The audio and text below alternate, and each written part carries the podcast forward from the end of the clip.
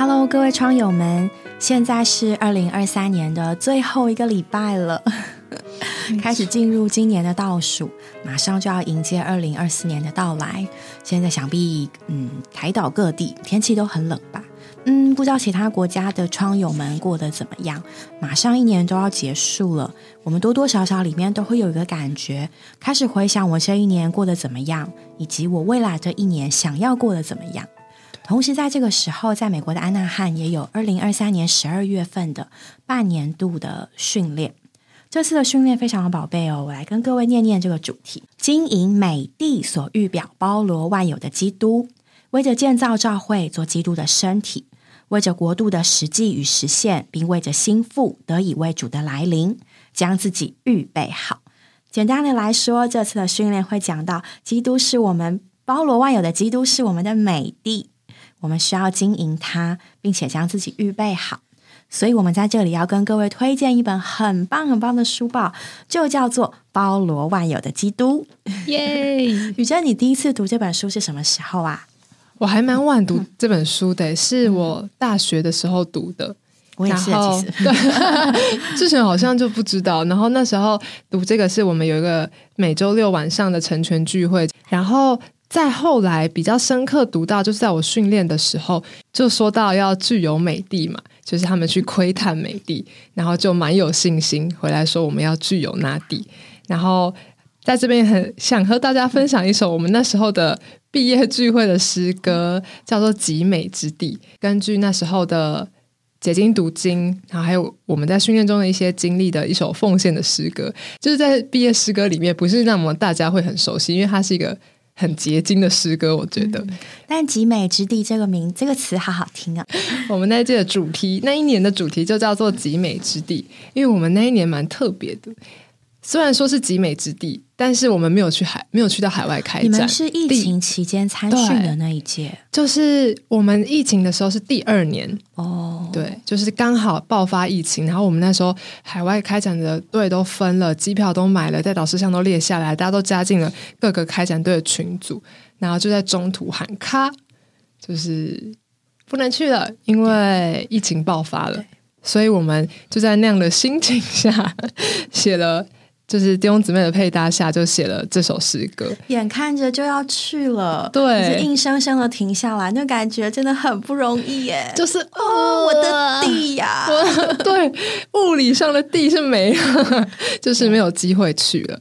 但是那时候福训啊，教师也鼓励我们，就是我们就是在主粮给我们的这一块极美之地继续经营它，不是只有到了那地才叫做经营美地。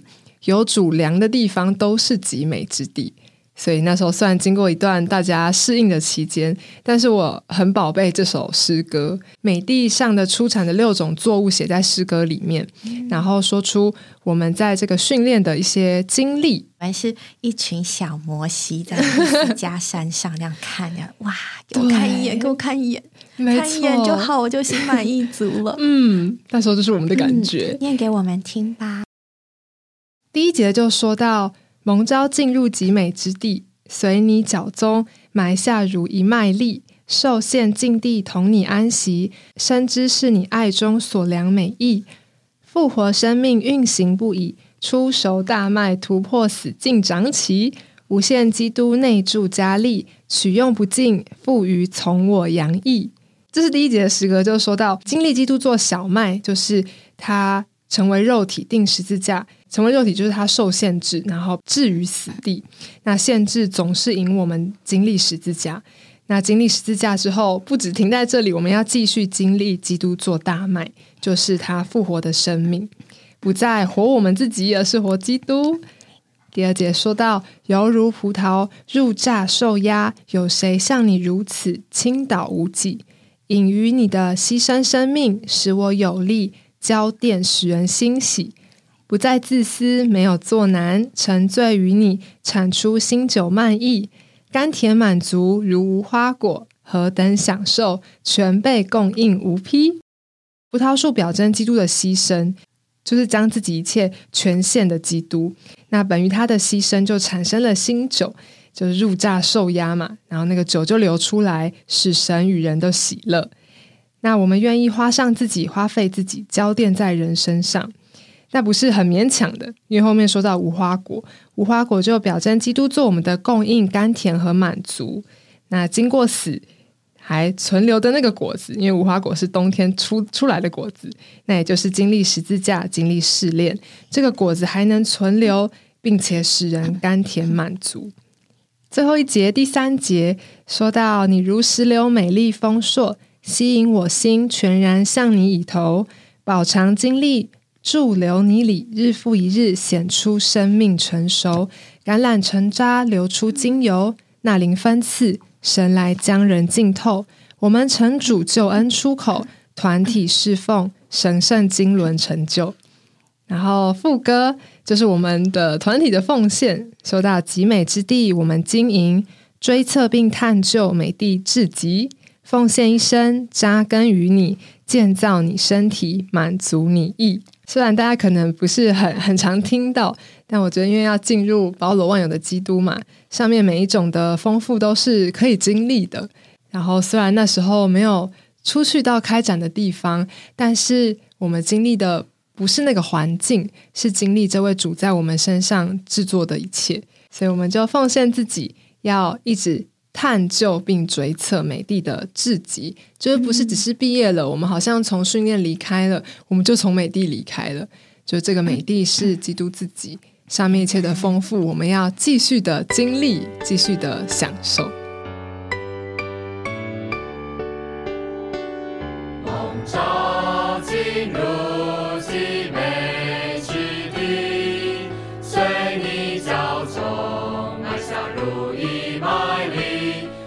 集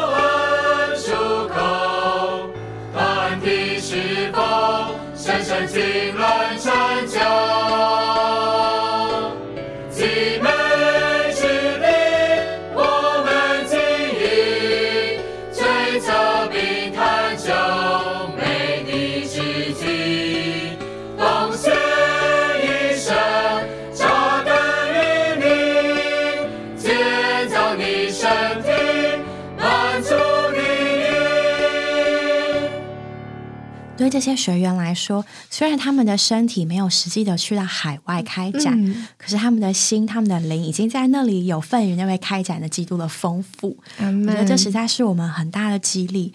有的时候主粮给我们，我们现在某些受限的环境，但有的时候主也打发我们去到一个特别的新的环境。对，那其实无论如何，我们都需要知道，基督真是我们的美地。就像刚刚那个诗歌所讲的，我们在这个诗歌里面就看到，哇，在这个美地上，这个高超宽阔的地，这个地上有水。有各式各样的植物的丰富，对有各式各样矿物的丰富。然后呢，在这些食物、这些植物、矿物的丰富里面，它就产生出人来。嗯就是这些嗯、呃德州喂养的人们，他们成为了祭司体系，他们成为了军队，他们建造了建造了圣殿，他们建造了圣城。所以呢，在圣经里面，《生命记》八章，它是用这个美地这个图画，然后来讲哇，我们的基督真的是十衣住行娱乐，包办了我们一切的需要，他真是包罗万有的一位。对，然后在就是每一个点，我们细细的去进入，就会发现哇，真的是基督，真是非常的可爱，非常的享受。所以，同样我们也是一样的负担。基督这么丰富，那我们呢，要有一种感觉，就是哦，我要去拥有它，对，我要去经营，我要去具有，它才会成为你的。嗯，不然，就像以色列人，他如果身体进入了美地，踏上那块地，身在美地，可他不一定拥有美地。对，对嘛？我们各位身在所在的地方，嗯，比如说呢，好，我们身在信义区，嗯，但是我并不拥有信义区、啊，确实，漂亮的东西跟我都毫无关系，对对对？但是今天基督是我们的份，我们在基督里，我们更可以拥有它。所以，我们也想来跟各位讲讲《包罗万有的基督》这本书呢，它的渊源。你会发现，它真的是几乎每一年的畅销书。啊，真的，十本好书里面必定会有这样一本经典的书，它的来源是怎么样呢？根据李弟兄的说法，其实从一九三四年，李弟兄就召开了特会，讲到了包罗万有的基督，他就在那里讲，就哇，这是基督是神经文的整个内容，并且呢，释放了关于基督各样的丰富，是神中是神的中心跟普及。然后李弟兄也承袭着倪弟兄这样的看见，继续的往前去。在一九六一年的时候，主带领李弟兄来到了美国，他向你看一看访问，他里面就有引导，觉得主引导他要来到这个国家。于是，一九六二年，李弟兄呢就来到了美国。来到了美国，当时他的情形呢是没有人承诺供应他们财物。他说：“主知道我来到这个国家时几乎身无分文，但我仍旧渴望办训练。”就在一九六二年十二月的最后一周，也像我们一样是最后一周，很应景哦。李弟兄呢就在一位弟兄的家中，当时他们没有聚会的地方，他们在洛杉矶一位弟兄的家中聚会了十天。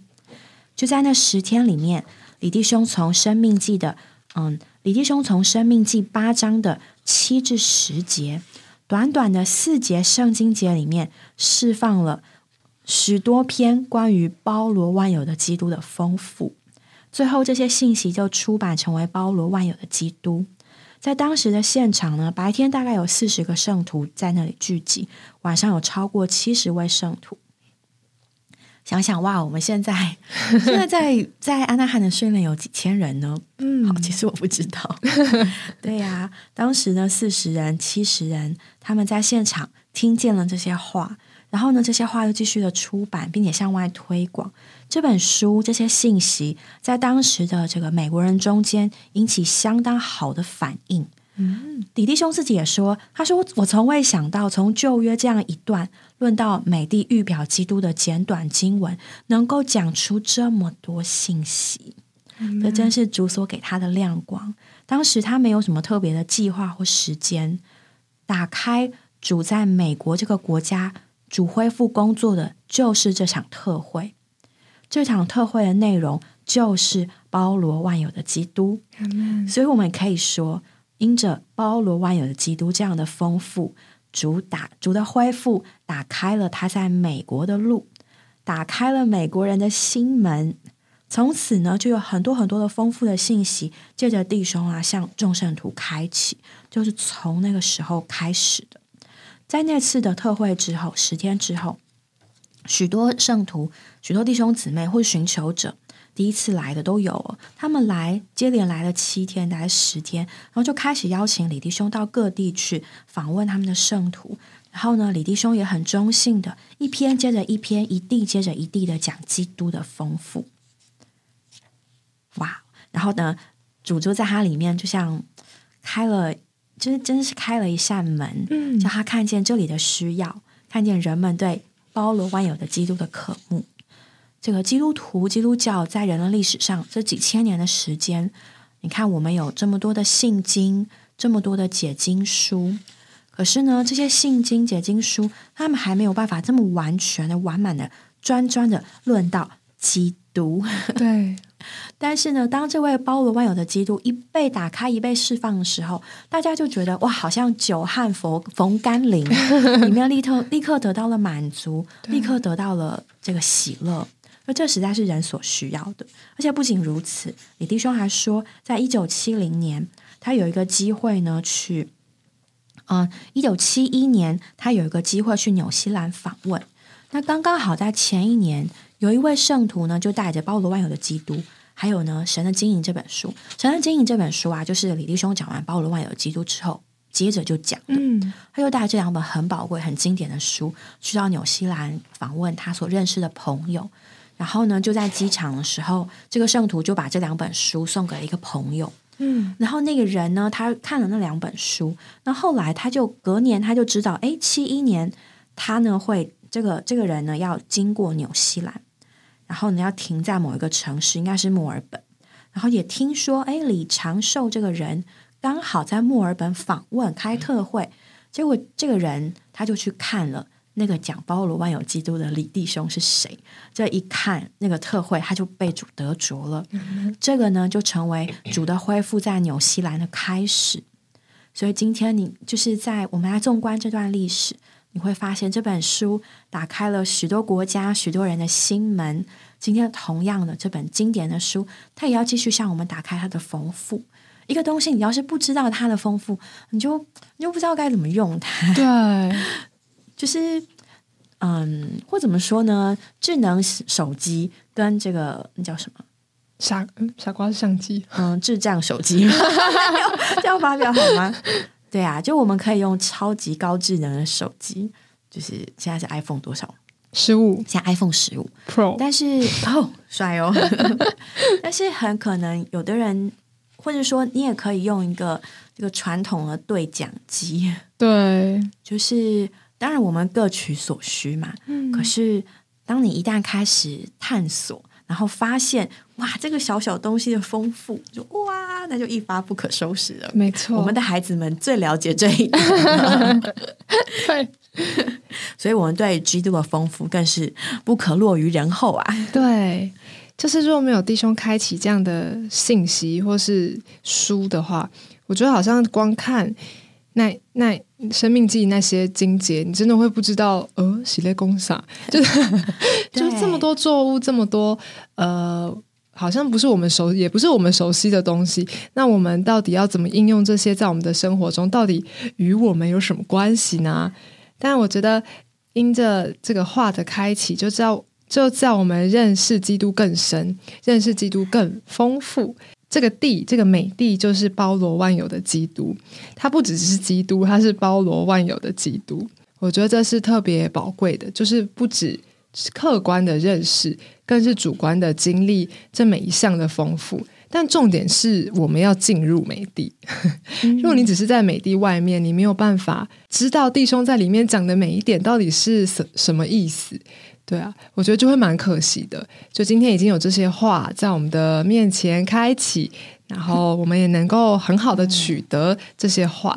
更重要的是，这些话里面的实际能够能不能在我们的生活中真是实现出来？嗯，我突然想到一个画面，就是嗯，很多年前，当我第一次去新加坡的时候，然后我们那时候是有一个机缘，就住在市中心 Dobby Go 那边，嗯。然后那里有一家很大很大的超市叫 Cold Storage，然后我去逛那个超市，逛逛逛，然后我还印象深深刻，我走在那个超市的货架间，我突然就停下来，然后呢抬头往上一看，然后我就发现这就是很一个有一个很奇妙的感觉，就是这个就是我们你知道番茄嘛，番茄各式各样新鲜的番茄怎么样，然后番茄也很适合做料理。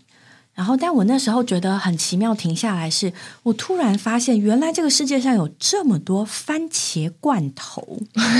光是番茄罐头，它不是摆一排的货架或者是一面，它是就像一个书柜一样，那个货架摆的满满，全部都是番茄罐头。我说哇，这世界上哪来这么多的番茄罐头啊？然后不同的厂牌，然后不同的口味，有那个去皮的。没有去皮的，加香料的，没有加加香料，然后香料就有各式各样，什么大蒜的、罗勒的、嗯，黑胡椒的、原味的，然后橄榄油的，然后是各式各样。然后呢，再来还有去丁的，然后切片的，然后番茄泥的，就是然后整颗番茄的，对对对，然后整个番茄有去皮跟没有皮的，然后还有不同品牌的，然后还有什么特殊，就有些人还有些什么特殊的口味嘛，然后可以。就保证应该是保证纯素的那种，然后保证非机改的，保证没有碰过任何动物的，连制作过程。然后整个书柜那么多，就整个货架全部都只是番茄罐头。然后那时候我就有点，嗯，这地很丰富，可能因为贸易的关系，然后那个地方有很多外国人。在光是番茄罐头，它就可以摆满一整面的货架。嗯，然后我去小印度的时候，我觉得我去小印度的时候，可能就像外国人来参观我们的迪化迪化街、什么永乐市场啊那种。然后就看到哇，哪来这么多干货啊？哪来这么多香料啊？对，就是刘姥姥进大观园的感觉，就哇哇！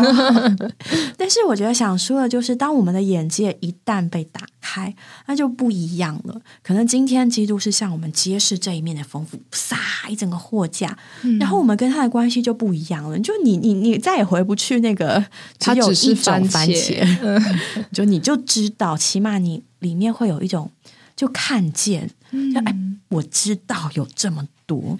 有一天我需要的时候，我可以去那里拿。我不一定立刻用得了这么多，可是我知道有，嗯，然后我可以去买，让我们很更细致的经历基督。然后我们的经历也不是，就是只是灵感式的发表，或是一整很多感觉，它是有圣经很扎实、很确定的话。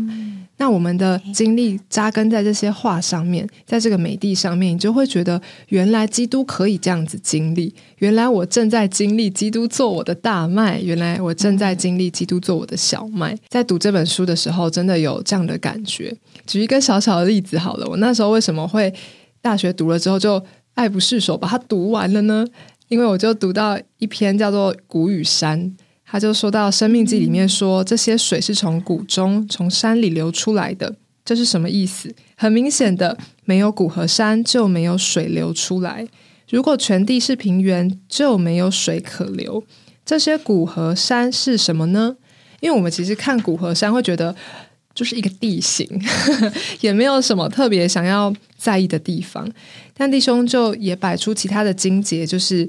对照的来看，就说到这个许多的谷和山，就是在零后六章八至十节那里说到的荣耀与羞辱、恶名和美名。他就说到荣耀就是一座山，羞辱就是一个谷，恶名是一个谷，美名是一座山。所以经历谷和山是什么意思呢？他说，所有谷的经历都是十字架的经历，基督死的经历，而所有山都是主耶稣复活的经历。谷是十字架，山是复活。我们必须常有难处，常有谷，但也常在山上，常在复活的经历里。每一次有谷，必定有山；每一次你经历十字架的死，必定经历复活。那后面说到，活水是从这一切经历中流出来的。让我们更仔细来看《生命记》八章七节，这里说水是从谷中和山中流出来的，也就是我们必须经历基督的死、基督的复活，我们才有那个活水从我们里面流出来，才能供应人的需要。所以我们在经历困难或试炼的时候，你都不知道，其实你在经历的过程要流出多少的活水到别人的身上，这不是你在平原中能够经历的。虽然在这些日子有忧愁、有疾病、有困难，但若是借着这样的时候经历基督，你就会有活水去滋润别人。每一个死亡的处境都能带进更大、更清凉的活水流出来。哦，那时候看到这一段，我就觉得在发光诶，就原来我的经历死和复活是为着活水要从我们的里面流出来，不只是在那里受，不是只是受苦，然后。好像又得胜，一直在这个循环里面。这个古河山是会产出活水的，是会供应人的需要的。所以我就读到，原来生命记的古河山是这样的意思啊！原来在我里面要有活水流出来。一面读一面经历主，就很有味道，也会觉得啊，很珍赏。嗯，这个话的解开，更珍赏主的宝贝。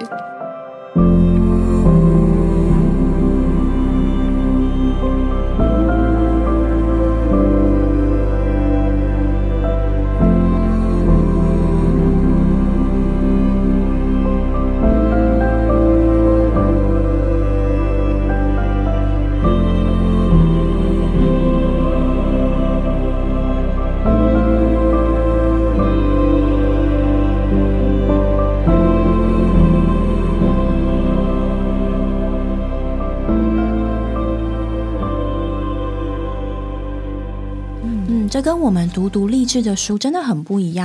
励志的书会告诉我们要忍耐，然后你的勇、你的善良必须有点锋芒。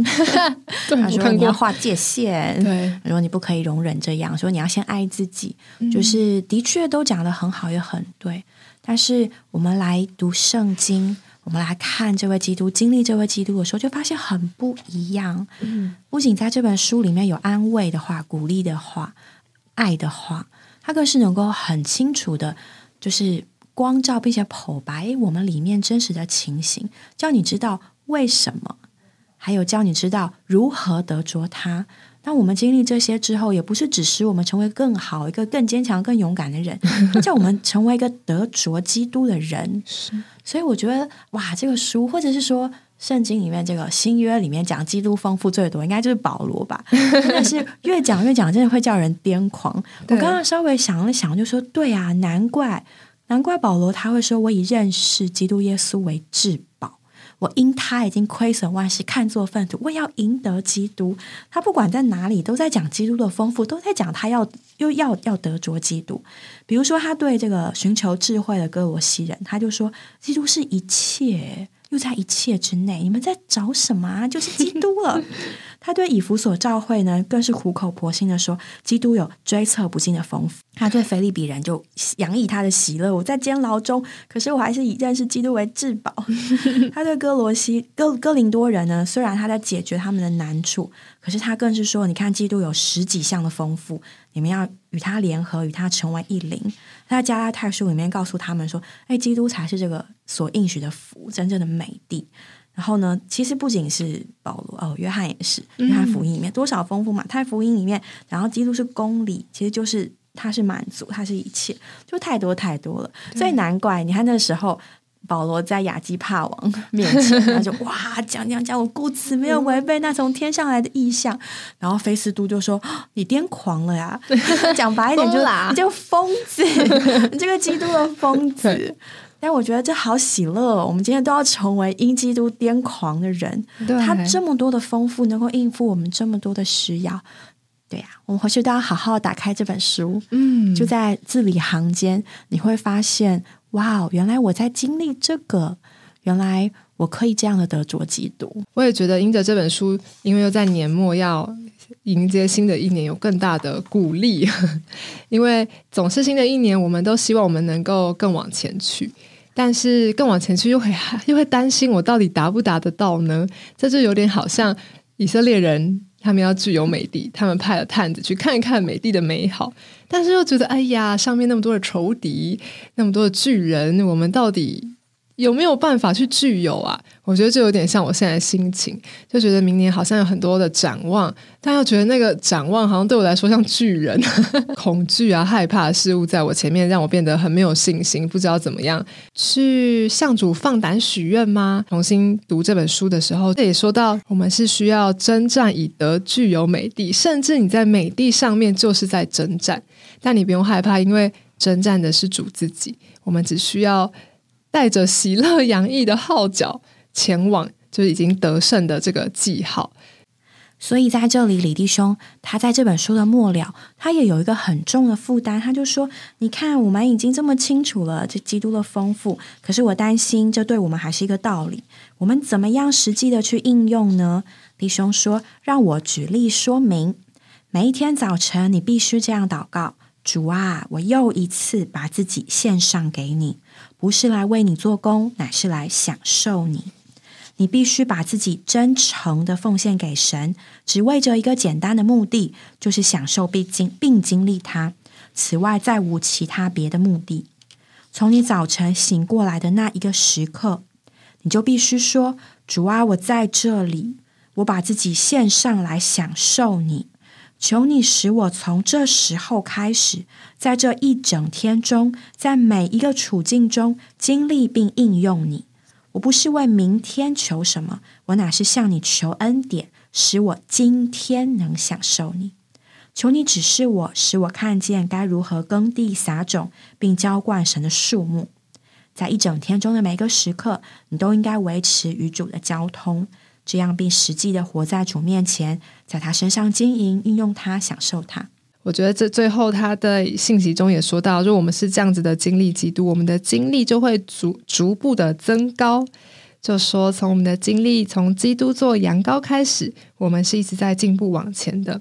我们对基督的经历是不断的改进，越过越多，享受它。这并不是说基督变得越来越大，不，基督是一样的。但是，按照我们的经历，我们觉得它之于我们是更大了。等到我们达到最后一个项目，就是包罗万有的地，在这一阶段的经历中，基督之于我们就是无限量的大了。大家有没有听到这里觉得？我好想经历基督哦！我准备好了。对，所以二零二四年的愿望就是每天都要经历基督，享受基督。